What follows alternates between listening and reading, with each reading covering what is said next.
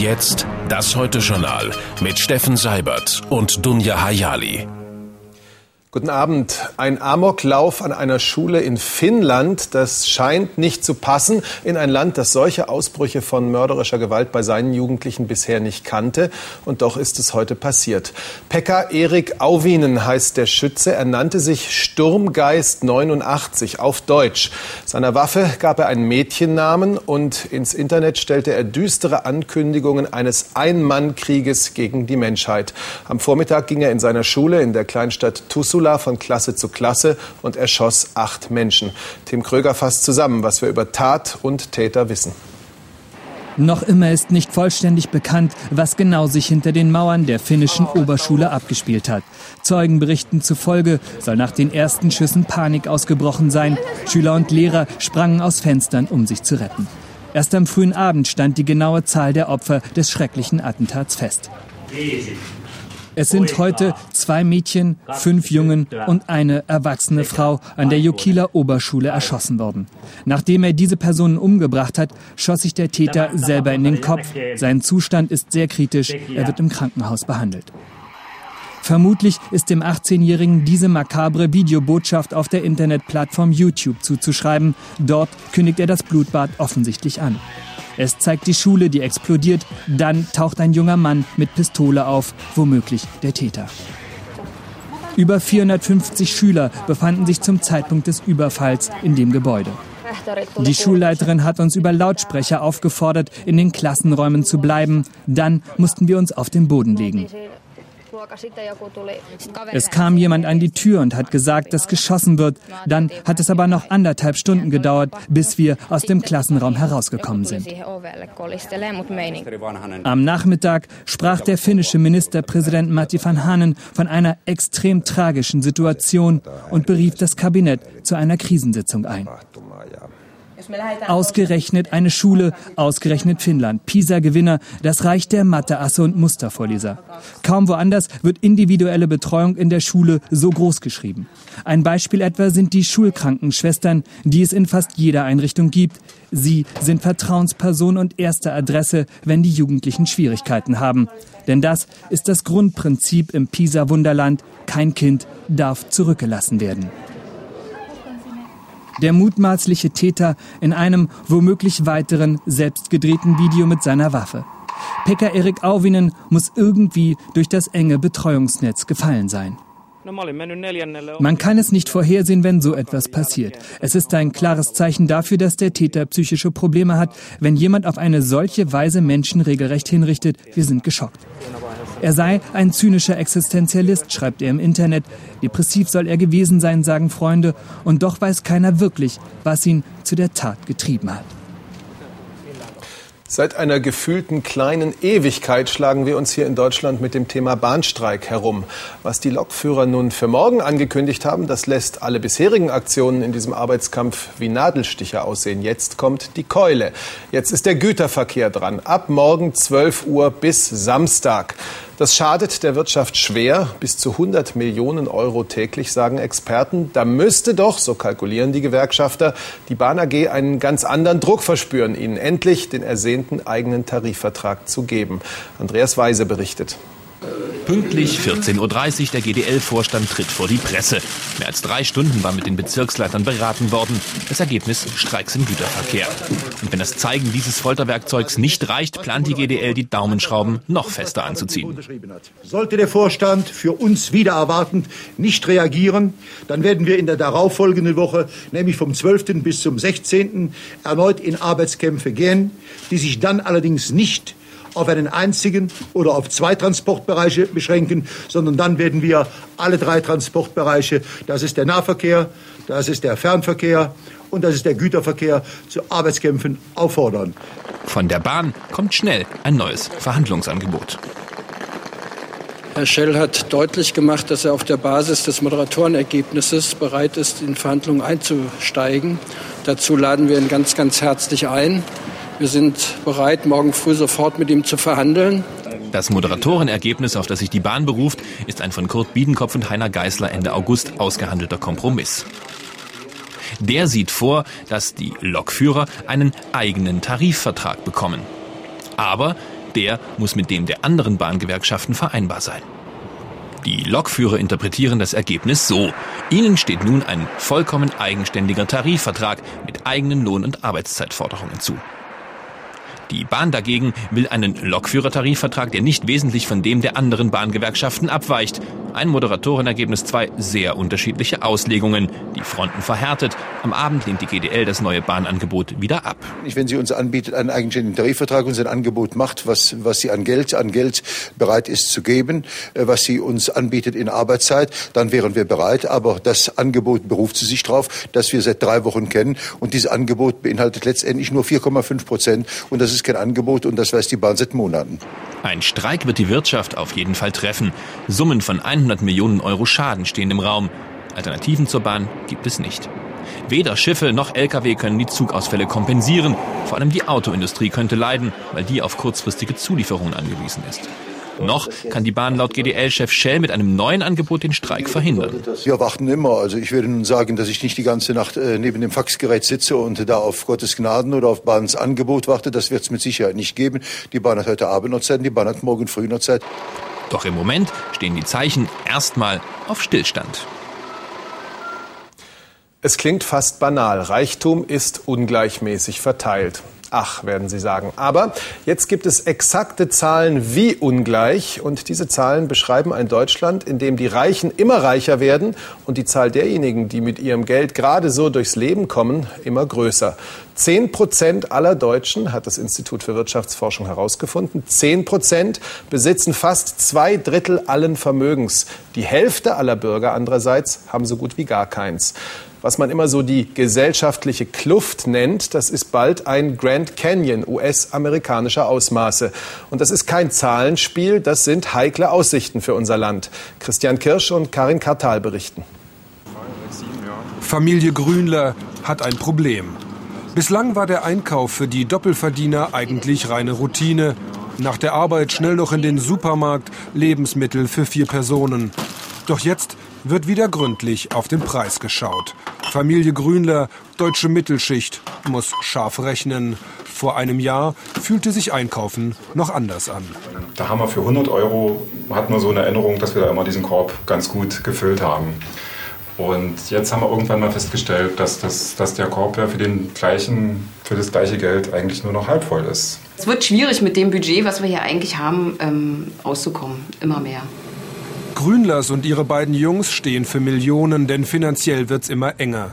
Hinter Mittelschichtfassaden Angst vor dem Abstieg, denn alles wird teurer. Gas, Strom, Essen, Öl, Auto, Mehrwertsteuer. Die Mitte der Gesellschaft vor allem trägt die Last. Ergebnis, Leben von der Hand in den Mund. Die Hälfte der Bevölkerung hat so gut wie kein Vermögen. Die großen Summen besetzt die andere Hälfte. Zwei Drittel davon liegen in den Händen der 10 Prozent Reichsten im Land.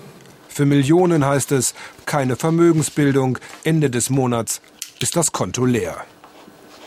Ein Grund für die zunehmende Vermögenskonzentration und der Problematik, dass vor allem der Mittelstand nicht mehr in dem Maße in der Lage ist, Vermögen zu akkumulieren, liegt darin, dass die Realeinkommen in den vergangenen 10 bis 20 Jahren gerade beim Mittelstand eher stagnierten bzw. sogar teilweise rückläufig waren. Und bei rückläufigen Einkommen geht man vermehrt hier einkaufen. Sowas gibt's nicht im Aldi, dem Finanzadel geht's derzeit nicht schlecht. Denn wer nicht nur von Gehältern lebt, der hält dem Abgabendruck offensichtlich gut stand. Deutschlands Gesellschaft driftet auseinander. Denn Deutschlands Mittelstand, Rentner und Familien gehen die Reserven aus. Inflation und Abgaben räumen das Konto ab, so schnell wie nie ein schleichender Prozess. Das beginnt in den 90er Jahren das hängt mit der Entwicklung des Arbeitsmarktes primär zusammen. Wir haben eine, äh, eine Entwicklung zu niedrigen Löhnen. Das heißt, das Familieneinkommen ist nicht mehr hinreichend oder das Einkommen der Väter liegt am Existenzminimum. In Hamburg macht sich darüber jemand Gedanken, der sehr reich ist. Peter Krämer, Räder, ein klassischer Hanseat. Weshalb wird die Mittelschicht bis an die Schmerzgrenze belastet, nicht aber die mit den großen Vermögen? Die Antwort eines Vermögenden. Ich glaube, dass die ähm, Reichen eine Lobby haben, die unglaublich ist, die wirklich über alle Regierungen hinaus äh, sich weiter fortpflanzt und ähm, es geht einfach nicht an, dass es eben in Deutschland äh, wirklich groß und riesengroß Vermögen gibt, die nicht oder nahezu nicht mehr besteuert werden. Die Reichen immer reicher, ein Klischee und die Wahrheit. Was muss passieren? Es muss ein Gemeinsinn entstehen, ähm, dass man sich wieder als eine in der Gesellschaft fühlt, dass es für, ich will durchaus Namen nennen, für die Gebrüder Albrecht, für die Quanz, also die Reichsten, es eben zur selbstverständlichen Pflicht gehört, eben beizutragen, dass es der Gemeinschaft gut geht. Also wenn in Deutschland jedes Jahr 150 Milliarden Euro privat vererbt werden, dann muss dort wirklich angegriffen und abgegriffen werden. Abgegriffen wird derzeit reichlich bei den Grünlers. Und ob's weiterlangt für den Klavierunterricht? Erstmal scharf rechnen.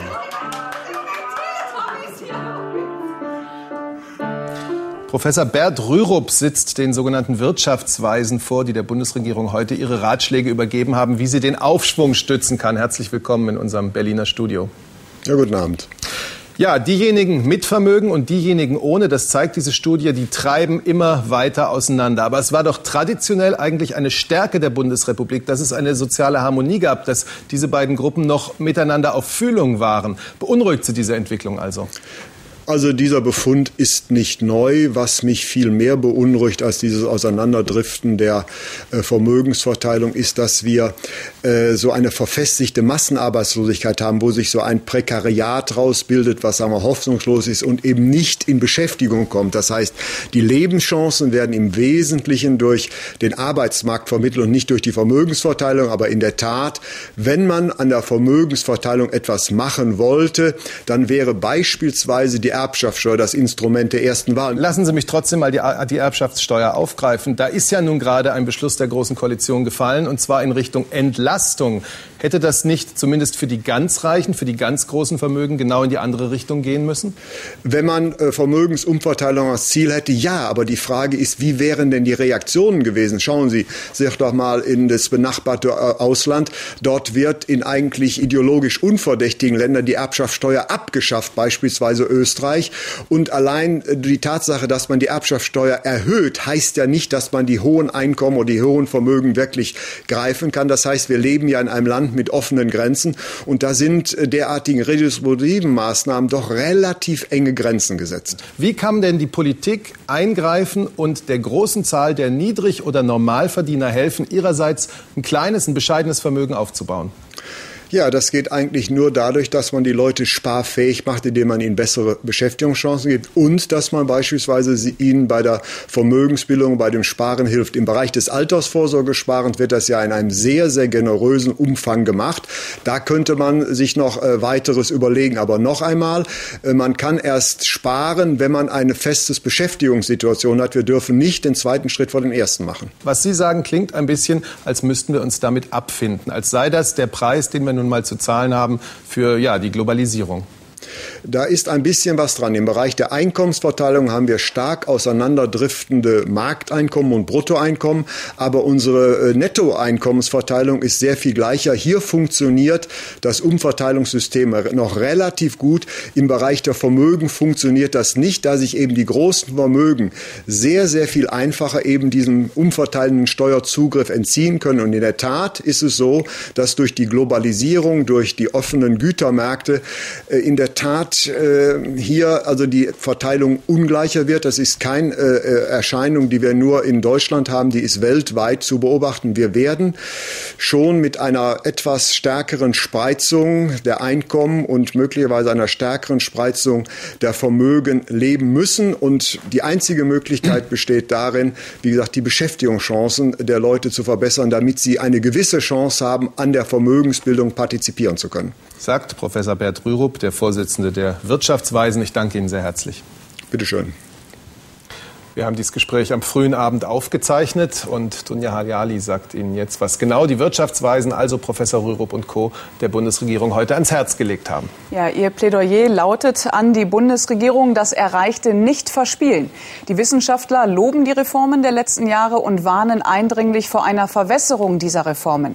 Im Einzelnen rechnen die Sachverständigen für dieses Jahr mit einem Wachstum von 2,6 Prozent. Die Regierung geht von 2,4 Prozent aus. 2008 werde das Bruttoinlandsprodukt wegen der schwächeren Weltwirtschaft nur noch um 1,9 Prozent steigen, so die Wirtschaftsweisen. Nach mehrtägigen regierungskritischen Protesten in Georgien hat Präsident Saakashvili für 48 Stunden den Ausnahmezustand über die Hauptstadt Tiflis verhängt. Der Schritt sei eine Reaktion auf einen angeblichen Putschversuch. Zuvor war die Polizei mit Wasserwerfern, Tränengas und Schlagstöcken gegen die Demonstranten vorgegangen. Mehr als 300 Menschen sollen verletzt, zahlreiche Oppositionelle festgenommen worden sein. Die Demonstranten forderten den Rücktritt von Präsident Saakashvili.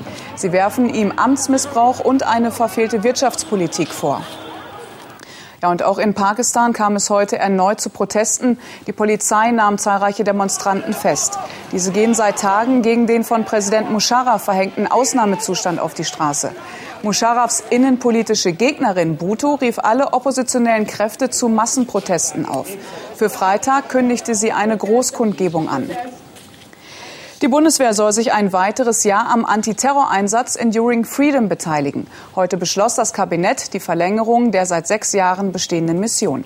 An dem von den USA geführten Einsatz sind zurzeit rund 300 deutsche Soldaten beteiligt. Sie sind am Horn von Afrika und im Mittelmeer stationiert. Die endgültige Entscheidung liegt beim Bundestag, der nächste Woche abstimmt. Obwohl die sogenannten Durchleitungsgebühren gesunken sind, steigen die Strompreise. Das geht aus dem Jahresbericht der Bundesnetzagentur hervor. Eine weitere Erhöhung hält die Regulierungsbehörde für unbegründbar. Die Energieversorger rechtfertigen die höheren Preise mit gestiegenen Beschaffungskosten. Erst vor wenigen Wochen hatten die Energieunternehmen angekündigt, die Preise Anfang 2008 erneut zu erhöhen, und zwar um bis zu 10 Prozent. Der neue Vorsitzende der IG Metall, Berthold Huber, hat sich für eine neue Arbeitszeitdebatte stark gemacht. Auf dem Leipziger Gewerkschaftstag sagte Huber, die 35-Stunden-Woche sei eine Errungenschaft der IG Metall. An ihr solle als Richtschnur festgehalten werden, denn tatsächlich würden in der Branche knapp 40 Stunden gearbeitet. Huber forderte, die Zeiten vor allem dort zu begrenzen, wo die Arbeitsbelastungen besonders hoch seien.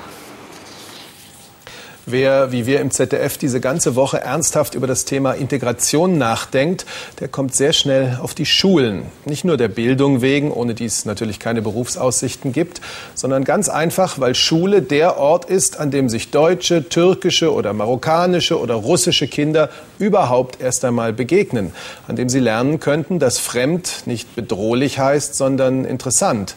Soweit die idyllische Idealvorstellung. Die Wirklichkeit ist natürlich in vielen Innenstadtschulen mit Einwandereranteilen von 50 Prozent und mehr schwieriger. So schwierig, dass deutsche Eltern solche Schulen mit ihren Kindern gerne meiden. Rudolf Rauschenberger berichtet aus einer Stuttgarter Grundschule, die die Herausforderung angenommen hat. Ich heiße Stella und meine Eltern kommen aus Kroatien. Ich bin die Thea und ich komme aus Deutschland und meine Eltern kommen aus Serbien. Ich bin Ali, meine Eltern kommen aus Türkei. Und das ist Muriel aus Gerlingen. Gleich drückt sie mit Stella, Thea und Ali gemeinsam die Schulbank. 22 sind sie in der Klasse 3b der Pragschule in Stuttgart. Nur bei fünf Kindern sind beide Eltern Deutsche. Muriels Eltern stört das überhaupt nicht. Im Gegenteil. Ich denke, die Muriel kann auch nur davon lernen dass sie mit äh, vielen anderen Nationen zusammen ist und diese Gemeinschaft auch erlebt. Zur Gemeinschaft gehört auch Aida. Ihre Eltern stammen aus Äthiopien. Der Vater hat an diesem Morgen Frühschicht. Zu Hause spricht Aida ihre Muttersprache. Kein Problem für sie. Ich denke nicht, ähm, welche Sprache ich, wie viel Prozent ich jetzt äh, spreche und wie viel äh, nachher. Im Unterricht spricht sie jedenfalls Deutsch. Gar nicht so selbstverständlich für alle in der dritten Klasse der Pragschule. Ein Schüler kam erst vor zwei Jahren nach Stuttgart. Kein Wort Deutsch konnte er damals bei der Einschulung. Bis heute hat Utkucan aus der Türkei riesen Fortschritte gemacht. Ich habe mich mit meinem Vater Deutsch gelernt und habe von ein paar anderen Kindern gehört und, äh, und dann habe hab ich sehr gut Deutsch gelernt. Globalisierung ist Alltag in der Pragschule. Mehr als die Hälfte der 220 Schülerinnen und Schüler hat Eltern, die aus dem Ausland kommen. Wie damit umzugehen ist, dafür haben die Lehrer an der Grundschule ein Lernkonzept entwickelt. Wir haben eine hohe Vielfalt unter den Kindern, auch unter den Eltern. Und wir versuchen darauf möglichst individuell zu reagieren. Das heißt, den Kindern individualisierte Lernangebote zu machen, dass die Kinder genau das bekommen, was sie benötigen. Und dazu gehört nicht nur individuelle Lernförderung. Was Kinder ebenso zur Integration benötigen, ist Anerkennung. Kolle, deren Eltern aus Nigeria stammen, fühlt sich hier wohl nach schlechten Erfahrungen an einer anderen Grundschule. Ja, in der Parkschule ist es gut. Jeder hat mich aufgenommen, wie ich bin. Die Grundschule steht mitten in Stuttgart, in einem Viertel, in dem mehrheitlich ausländische Mitbürger wohnen. Die meisten Kinder leben in der unmittelbaren Umgebung. Auch nach Unterrichtsschluss hört man Kinderstimmen in der Parkschule. Seit zwei Jahren gibt es das Projekt Zirkusunterricht. Die Identifikation der Kinder mit ihrer Schule soll gestärkt werden. Darüber hinaus ist der Zirkus natürlich ein wichtiges Element auf der Handlungsebene von Integration. Die Nummern funktionieren nur dann, wenn die Kinder zusammenhelfen. Integration ganz praktisch. Beim Training für die Zirkusnummern ist die Herkunft völlig egal. Ob Aida oder Muriel, sie haben ein Ziel. Sie wollen am Ende der Schulklasse vor Publikum mit einer perfekten Zirkusnummer glänzen. Es macht Spaß und aber ich finde es schade, dass es in der dritten, also in diesem Jahr schon aufhört, der Zirkus. Bei der Einschulung von Muriel hatten ihre Eltern noch mit dem Gedanken gespielt, sie auf eine Privatschule zu schicken. Heute sind sie froh, dass ihre Tochter auf einer öffentlichen Multikulti-Schule lernt. Dafür nehmen sie auch jeden Morgen die 20 Minuten Autofahrt in Kauf. Ein paar Millionen Deutsche sind heute beim Tanken ziemlich erschrocken. Diesel 1,33 Euro und super gefährlich nah an 1,50. Dunja, man hat das Gefühl, so rasant sind die Preise noch nie hochgegangen. Absolut. Und das liegt an den zwei Preisrunden, gestern und heute. Und damit ist Diesel sogar so teuer wie noch nie. Aber auch Heizöl liegt auf Rekordniveau. Franz Zink in Frankfurt. Ist es jetzt nur noch eine Frage von Tagen, bis der Ölpreis die 100-Dollar-Marke tatsächlich überschreitet? Ja, könnte gut sein, denn momentan ist nichts zu erkennen, was den Preis drücken könnte. Weder sind neue Ölvorkommen entdeckt worden, noch sind die Ölförderländer bereit, ihre Produktion zu erhöhen. Dazu kommt, dass Öl zum bevorzugten Anlagethema der Spekulation geworden ist. Unglaublich große Summen werden seit einigen Monaten an den entsprechenden Rohstoffbörsen wie hier in New York eingesetzt. Auf über 98 Dollar pro Fass stieg der Preis heute. Aktuell sind es noch immerhin 95 Dollar, weil Öl ein bevorzugtes Spekulationsobjekt geworden ist. Letztlich sind es Investoren, die in die Märkte gehen. Und das ist ja nicht nur im Ölmarkt so. Sie können die ganzen Rohstoffmärkte im Moment ansehen. Da haben Sie überall sehr starke Preissteigerungen. Es gibt sehr viel Kapital in der Welt, das äh, Anlagemöglichkeiten sucht. Und im Moment werden sie in den Rohstoffmärkten gesucht. Und warum wird in Öl spekuliert? weil die Nachfrage groß und das Angebot begrenzt ist. Um die Hälfte würde der Energieverbrauch bis 2030 steigen, bliebe weltweit in Sachen Energiepolitik alles wie heute, sagt die Internationale Energieagentur. Alarmstufe Rot heißt das. Bei Rekordpreisen von 1,32,9 beim Diesel, 1,45,9 bei Super ist für Autofahrer wie für Heizölverbraucher die Schmerzgrenze längst erreicht. Ob das auch für die Wirtschaft, für die Politik gilt, darüber streiten sich die Gelehrten. Öl als Spekulationsobjekt, mit dem wenige gewinnen, aber viele verlieren können. Zurück zu Dunja Hayali. Franz Zink, haben Sie vielen Dank. und ob Sie ganz aktuell gewonnen oder verloren haben, das erfahren Sie jetzt. Hier die Lottozahlen vom Mittwoch. Sie lauten 6, 10, 18, 28, 33, 38. Zusatzzahl ist die 3 und die Superzahl ist die 8. Die Gewinnzahlen im Spiel 77, 3-0, 1-4, 704 und die Super 6 924390. Alle Angaben wie immer ohne Gewähr. Nachlesen können Sie alle Zahlen im ZDF-Text auf Seite 557. Er ist weltweit einmalig und zählt zu den größten Forschungsprojekten Deutschlands. Die Rede ist von dem sogenannten Teilchenbeschleuniger FAIR. Vertreter von 15 Staaten gaben heute in Darmstadt den Startschuss für den Bau der Anlage. Das 1,2 Milliarden Euro teure Projekt soll Forschern Einblicke in die Entstehung des Universums geben. Erste Experimente sind ab 2012 geplant. Punkt 19.01 Uhr war es soweit. Sanft und sicher ist die Raumfähre Discovery in Florida gelandet. Man könnte sich einbilden, der Jubel und die Gratulationen, mit denen das NASA-Kontrollzentrum die Rückkehrer begrüßt hat, klangen doch etwas erleichterter als üblich. Tatsächlich hat es eine so spektakuläre Mission lange nicht gegeben. Fast symbolisch ist da das Bild des Astronauten im Außeneinsatz, wie er auf der Spitze eines Roboterarms reitend ein unter Strom stehendes Sonnensegel flicken musste. Wagemut gehört offenbar wieder zum Geschäft. Leute, die sich auskennen, sagen, die NASA geht wieder bewusst auf Risiko. Hildegard Wert berichtet. Kommandantin Pam Melroy legte eine Bilderbuchlandung hin. Glückliches Ende einer Mission, bei der die Zukunft der Raumstation auf dem Spiel stand. Die NASA zeigte Mut zum Risiko und ließ die Crew Dinge tun, die keiner von ihnen je geübt hatte. Am Anfang geht noch alles glatt. Zwei Astronauten montieren den in Europa gebauten Verbindungsknoten Harmony. Zum ersten Mal seit Jahren bekommt die Station einen neuen, bewohnbaren Raum. Später sollen hier europäische und japanische Forschungsmodule angedockt werden. Dann die erste Hiobsbotschaft. Ein Solarsegel vibriert und verbraucht zu viel Strom. Die Crew entdeckt Schrammen und Metallspäne an einem Drehgelenk. Aber sie haben nicht das richtige Werkzeug dabei. Die Reparatur wird verschoben. Später kommt es noch schlimmer. Beim Ausfahren reißt eines der alten Solarsegel.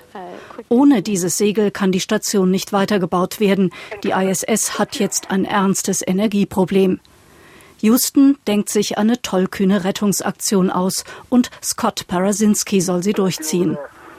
Alles, was er anfasst, muss isoliert sein, vor allem die Kneifzange, denn die Solarzellen, die er reparieren soll, stehen unter Strom. An Bord basteln sie aus allerlei Resten provisorisches Werkzeug. Auch der Raumanzug muss mit Klebeband abgedeckt werden. Der Roboterarm der Station ist eigentlich viel zu kurz. Ein Stück vom Kran der Discovery muss als Verlängerung herhalten. An der Spitze dieser halsbrecherischen Konstruktion schwebt Scott Parasinski zu der kaputten Stelle. Früher war der Astronaut Unfallchirurg. Souverän flickt er die beschädigten Teile wieder zusammen. Wenn er es nicht geschafft hätte, dann wäre der Ausbau der internationalen Raumstation für Monate blockiert worden. Und die Art und Weise, wie dieses repariert wurde, das ist schon äh, eine tolle Leistung gewesen. Ich weiß nicht, ob man das Risikobereitschaft nennen sollte oder einfach äh, Ingenieurkunst. Aber der Hitzeschild bleibt eine Schwachstelle bei allen Shuttle-Missionen. In Cape Canaveral wird gerade die Atlantis startklar gemacht. Zwei Flüge traut man ihr noch zu, dann wird sie verschrottet. Für Europa stellt sich die Frage, wie es nach der Shuttle-Ära seine Astronauten zur ISS bringen will. Äh, es gibt entsprechende Überlegungen, auch Verhandlungen mit den Russen. Aber es ist sicherlich auf lange Frist auch vernünftig, dass Europa über einen eigenen autonomen bemannten Zugang zum All nachdenkt. Hans Schlegel hat sein Ticket ins All in der Tasche. Er soll schon in vier Wochen mit der Atlantis in die Umlaufbahn fliegen.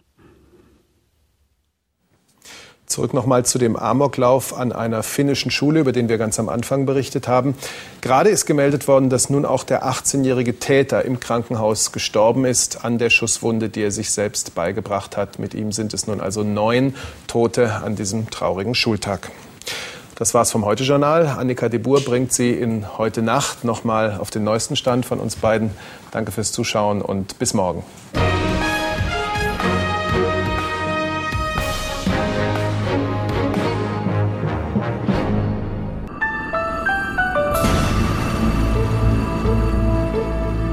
Meine Damen und Herren, kalt ist diese Nacht eigentlich nicht. Nur in den Mittelgebirgen und am Alpenrand liegen die Temperaturen knapp über 0 Grad. Da kann es jetzt in der Nacht gefährlich glatt sein. Interessanter heute war aber der Wind. Da gab es richtige Spitzenböen. Orkanstärke wurde erreicht auf dem Wendelstein mit 144 Kilometern pro Stunde. Aber auch Rostock-Warnemünde hatte eine schwere Sturmböe. Der Wind wird jetzt in der Nacht und morgen über Tag erstmal abflauen. Aber freuen Sie sich nicht zu früh, denn schon morgen Abend in der Nacht auf Freitag kommt neuer Wind heran mit dem nächsten stürmischen Tief von der Nordsee.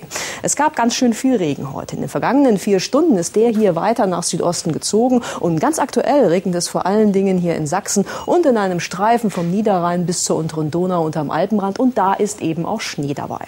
Morgen ist der Himmel meist stark bewölkt und es fällt nicht mehr so viel Regen. Die Sonne macht sich immer noch rar und von Nordwesten kommen diese neuen Regenwolken heran. Dazu ist es noch recht mild morgen mit Höchsttemperaturen zwischen 5 Grad am Alpenrand und 12 Grad im Nordwesten. Das ändert sich am Freitag. Dann wintert es sich ein. Mit Schneeregen und Graupelschauer müssen wir dann auch im Flachland rechnen. Dazu gibt es viel Sturm und wenn sich mal irgendwo die Sonne zeigt, dann am ehesten an den Küsten. Schönen Abend noch.